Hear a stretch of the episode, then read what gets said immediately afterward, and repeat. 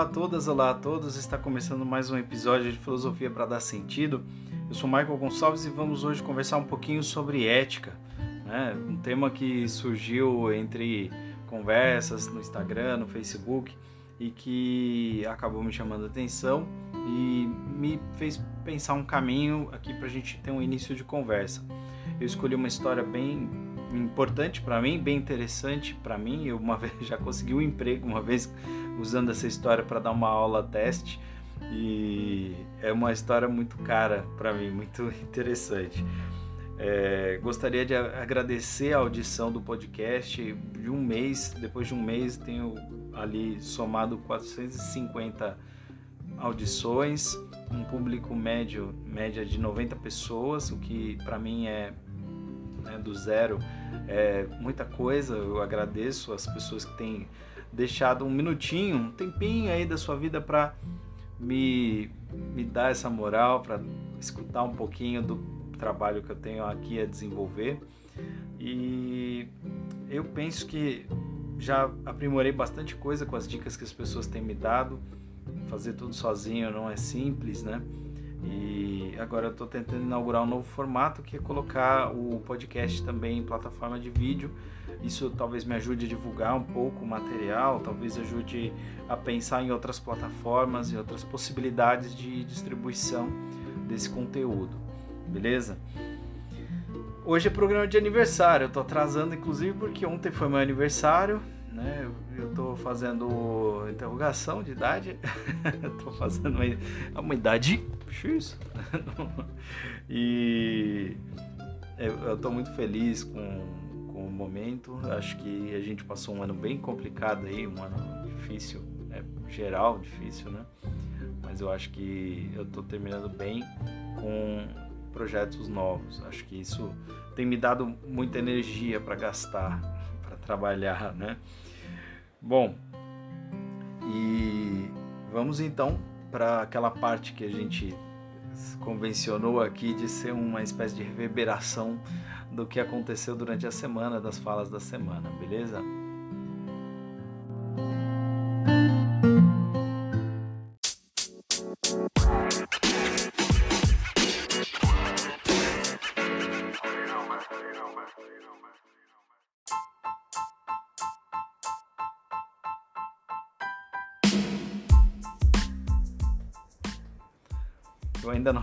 Não, acostumei com meus bordões, então vem comigo que vai dar sentido. Vamos lá.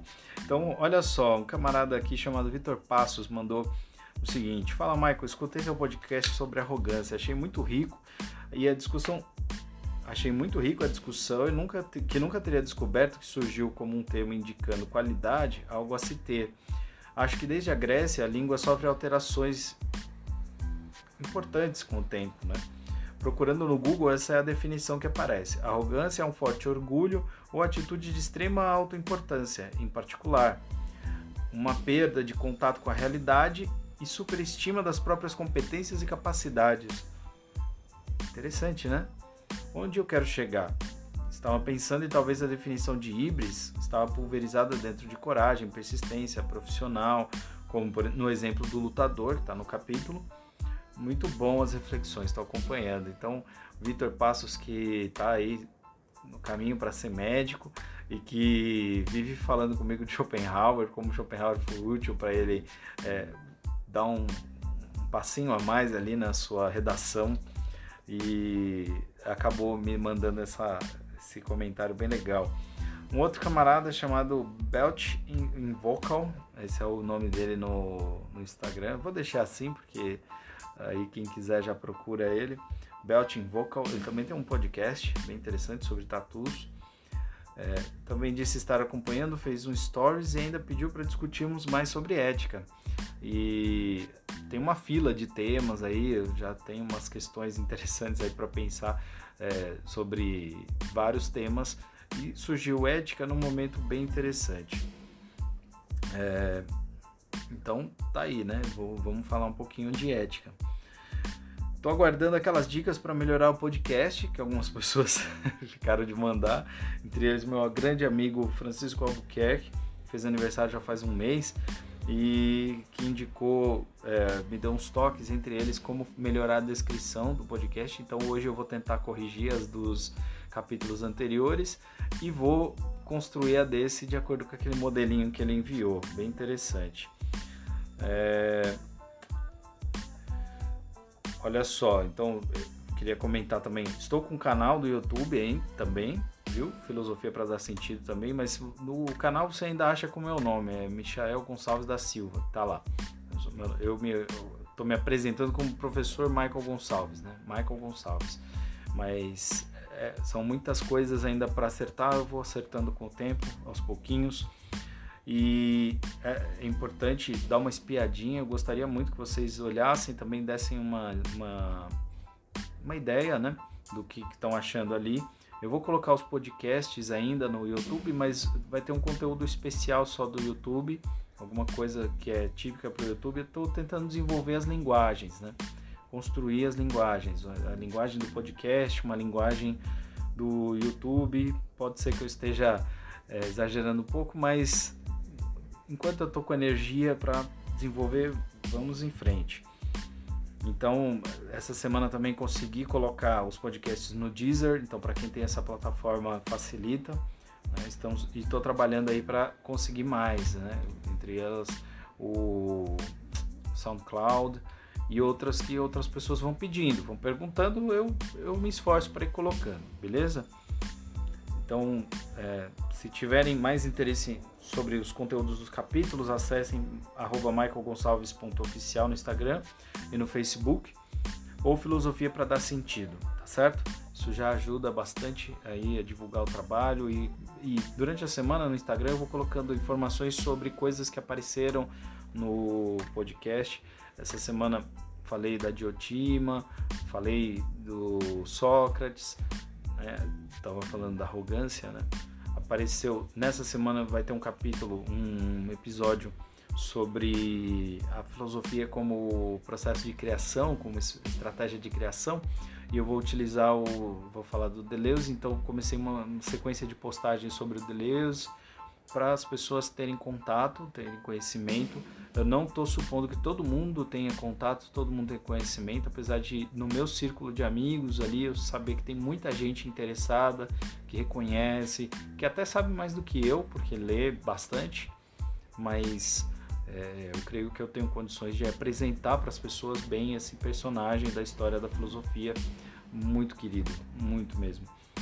É, Queria dizer também, manda o podcast para os amigos, indica para os amigos e se não gosta, manda para os inimigos, porque eu sempre quis dizer isso, cara. Eu ia no teatro, sempre quis dizer isso. Uma homenagem aí ao meu grande amigo também, Alessandro Bartel, que está fazendo um monte de poesia e me fez lembrar dessa expressão do teatro.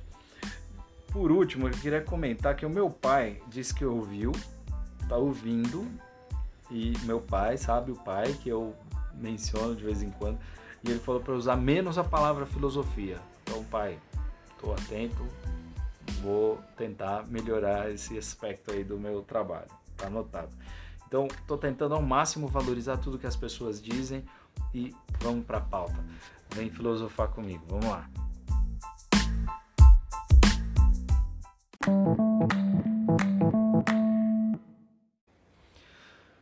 Bom, gente, hoje o cenário não está tão bonito. Eu tenho um cenário muito mais legal com a minha estante lá de livros e vou usar sempre que possível, mas eu tive que me trancar aqui num lugar escondidinho de barulho. Ainda assim, tem barulhos externos e coisas da rua, do dia a dia. Eu estou perto de uma janela que tem ainda o barulho da rua, então é, vou fazer o máximo para minimizar os efeitos disso, mas é, é o limite hoje, né, da minha da minha condição aqui. Lamento, peço desculpa por isso se se atrapalhar um pouquinho alguém. Mas vamos para a pauta aqui. A ideia é falar um pouquinho de ética e eu acho que um bom começo para falar de ética é começar por uma historinha chamada O Anel de Giges. É, um, é uma alegoria que aparece no livro 2 da República de Platão e que está é, tá entre as histórias mais interessantes da humanidade, tanto que tem rendido várias menções e várias ressignificações, entre elas eu, eu, eu vou ser ousado de afirmar, apesar de não parecer ousadia, o que eu sei é que não tem estudos suficientemente decisivos para afirmar que a obra do Tolkien, Senhor dos Anéis, é baseada nesse mito, nessa alegoria no Anel de Giges. É uma alegoria muito interessante e que com certeza pode agregar muito seu conhecimento. E eu já disse para vocês, já consegui me justificar como professor numa, numa aula utilizando esse mito, mostrando como é possível fazer uma reflexão profunda e interessante a partir de uma história clássica, utilizando um texto clássico, sem recorrer somente a comentadores e livros didáticos que não falam dos filósofos em si ou daquilo que foi matéria do trabalho de algum filósofo. Então eu penso que isso é, é fundamental no trabalho professoral, você tem que valorizar as pessoas, as pessoas reais, concretas. Lógico que também é concreto o trabalho do comentador, mas enfim, isso eu, eu gosto das fontes originais também. Acho que uma coisa não pode ser maior do que a outra, só isso.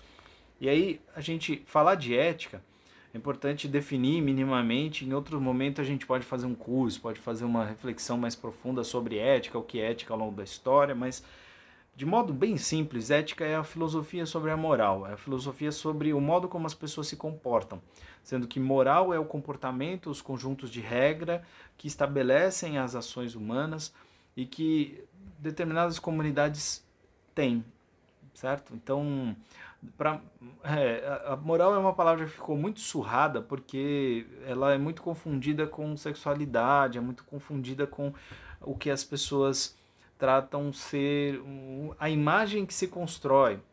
É lógico que tem a ver uma coisa com a outra, mas ética é mais esse perscrutar, esse tentar entender, esse analisar profundamente a, as coisas que existem para tentar encontrar o ideal.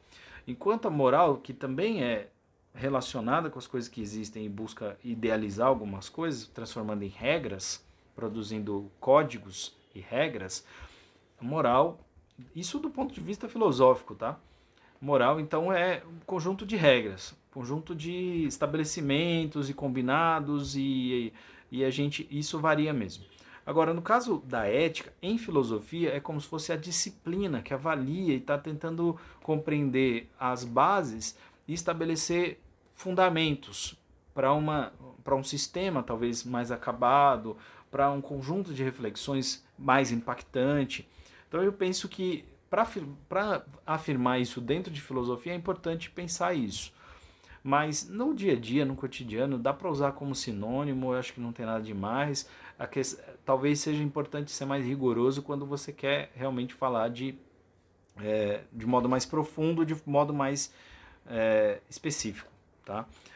E nessa, nesse momento a gente está falando aqui de uma história de 2.300 anos atrás, 2.400 anos atrás, e que ajudou muito a construir a história da ética, a história do que seria filosofia ética. Eu não vou fazer aqui uma análise de, de acadêmico, não é um artigo científico.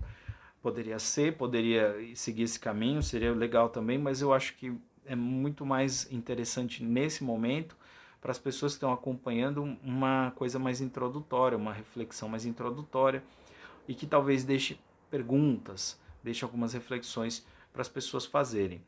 Bom, é, nesse caso aqui eu, é importante dar um, contar a história e mostrar que tem alguns elementos históricos importantes. No caso, Platão sempre usa de personagens que são de, alguma, de algum modo reais. Os personagens dele sempre têm alguma realidade.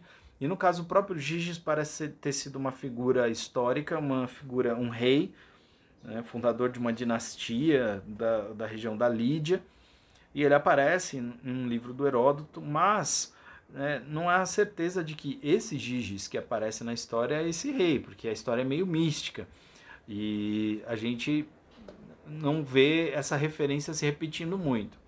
Tá? Então, no caso, o que, que acontece? Giges era um pastor, o que atesta alguma coisa sobre a moral desse sujeito, porque de modo geral no mundo antigo, os pastores eram os pregadores religiosos, eram pessoas de moral muito elevada, eram pessoas consideradas importantes para a sociedade por causa do seu trabalho, mas que também é, de modo geral ali tinha algum senso de, de modéstia e de, e de respeito e tal. E aí acontece um tremor, abre uma fenda na terra, ele chega num espaço que ele encontra uma figura humana grande, um, uma espécie de gigante, um cara bem grande e que está morto, parece um cadáver e está nu, mas é, chama atenção o fato de ter um anel, reluzente um anel. E o Giges vai lá, toma esse anel e leva embora. E aí eles tinham que pegar uma fila e se encontrar num lugar para prestar contas e tal, e o Giges começa a brincar com aquele anel, sabe? E sabe quando você fica girando assim o anel? Tem gente que tem mania de ficar girando assim o anel. Aí tinha uma pedrinha, quando a pedrinha, o engaste, sei lá o nome que se dá, é, vira para a palma da mão, ele fica invisível. E quando ele vira para cima, ele deixa de ser invisível. Lembrou do Senhor dos Anéis? Lembrou do Anel do Poder? Enfim, aí ele vai girando e ele percebe que quando ele gira o anel para dentro da palma da mão, ele fica invisível porque as pessoas comentam como se ele não estivesse ali. E quando ele vira, eles voltam a reconhecê-lo. E aí, com o tempo, ele se sente seguro de que não vai ficar visível né, com aquilo. E olha que curioso, Giges, que era um cara honesto, utiliza daquele poder para fazer coisas estranhas e coisas fora da lei, coisas que não eram permitidas. Ele, ele, ele fica com uma mulher que ele deseja e que não era a esposa dele, ele mata o rei, ele se torna o soberano de uma região. E assim, não é muito legal, não é uma história legal, mas ele, ele tá falando ele está fazendo coisas que não podia fazer à luz do dia, porque, em tese, dá a sensação de que, sendo visto, ele não faria.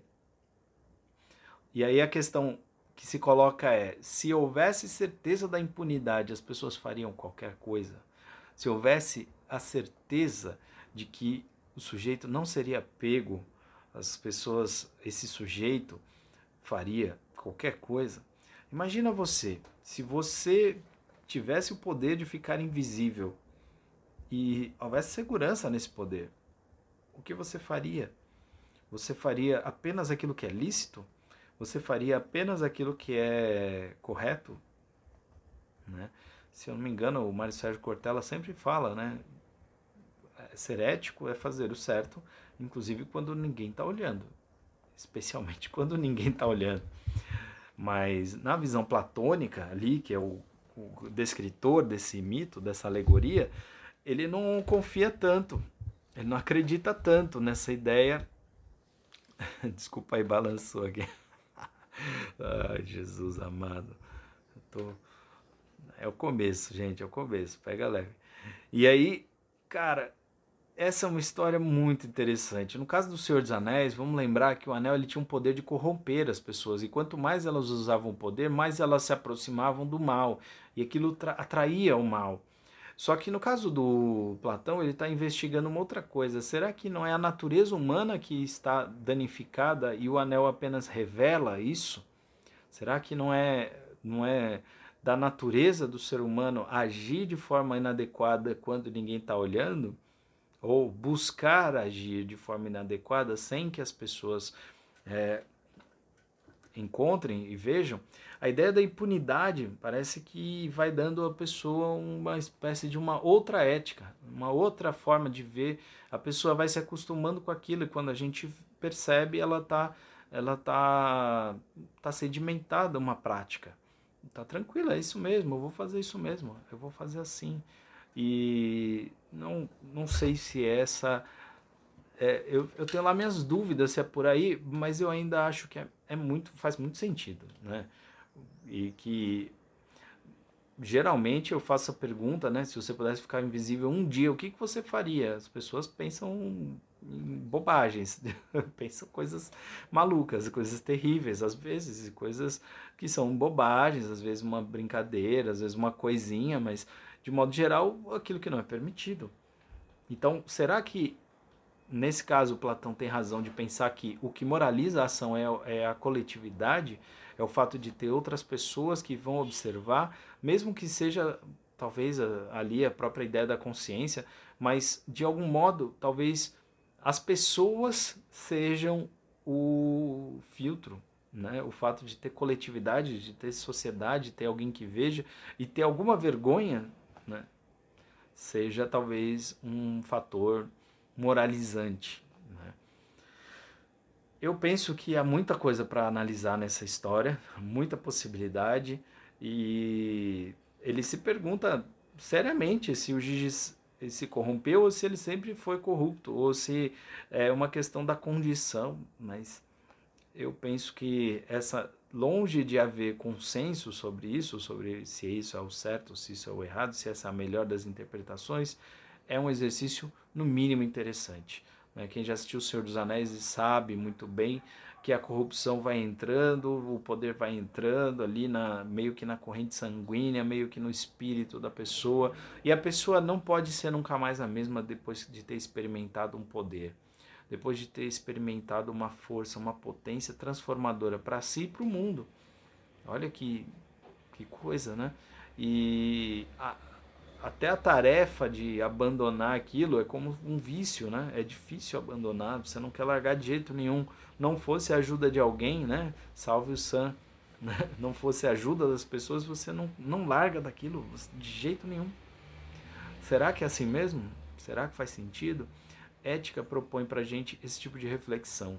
Né? Não vou fechar aqui, não, não é minha ideia, não é minha intenção neste podcast, mas é mais é, instigar, instigar ideias, pensamentos, instigar questões e ajudar vocês, nós todos, a pensarmos novas ideias. O que, o que fica como certeza aqui é que o Platão escreveu uma coisa muito interessante que permanece até hoje interessante e as pessoas continuam comentando, continuam analisando, continue estudando. Você vai encontrar gente discutindo isso em curso de direito, você vai encontrar gente falando disso em muitos âmbitos, utilizando essa alegoria, inclusive, para pensar um pouco a realidade, pensar a vida. Um fato é, ética é uma preocupação. Né? Se a gente não se preocupar com isso, se a gente não pensar sobre isso, se a gente não lidar com esse tema, a gente corre o risco de normalizar, de naturalizar aquilo que é é, nocivo para a sociedade. Né? Se todo mundo que puder ficar impune ou que age às escondidas não, não tiver nenhuma pressão, nenhum contato, nenhum controle, nenhuma, nenhum esforço para tornar mais transparente as coisas, é provável que não haja, não haja ética muito daqueles sujeitos e a gente fique apenas reclamando e sofrendo por causa da atitude desse tipo de sujeito. Enfim, só uma, uma reflexão, só uma brevíssima reflexão. E eu espero que isso tenha dado coisas para vocês pensarem durante a semana.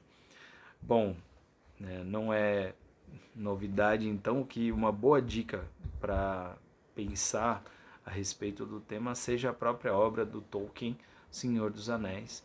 Eu tem muita gente que fala do Hobbit como um bom livro de introdução e é mesmo, mas para mim obra obra-prima é o Hobbit, é o Senhor dos Anéis.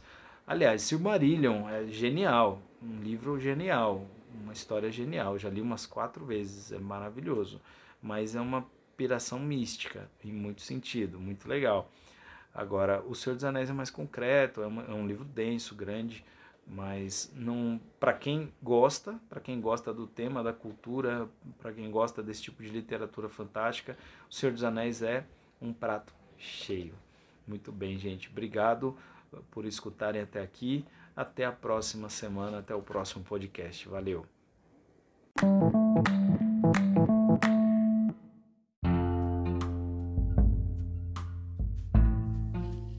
Eu só queria fazer um breve encerramento e comentar aqui que é bem importante você é, gravar na sua playlist colocar lá para ter uma sequência, assistir os outros capítulos, indicar para os amigos.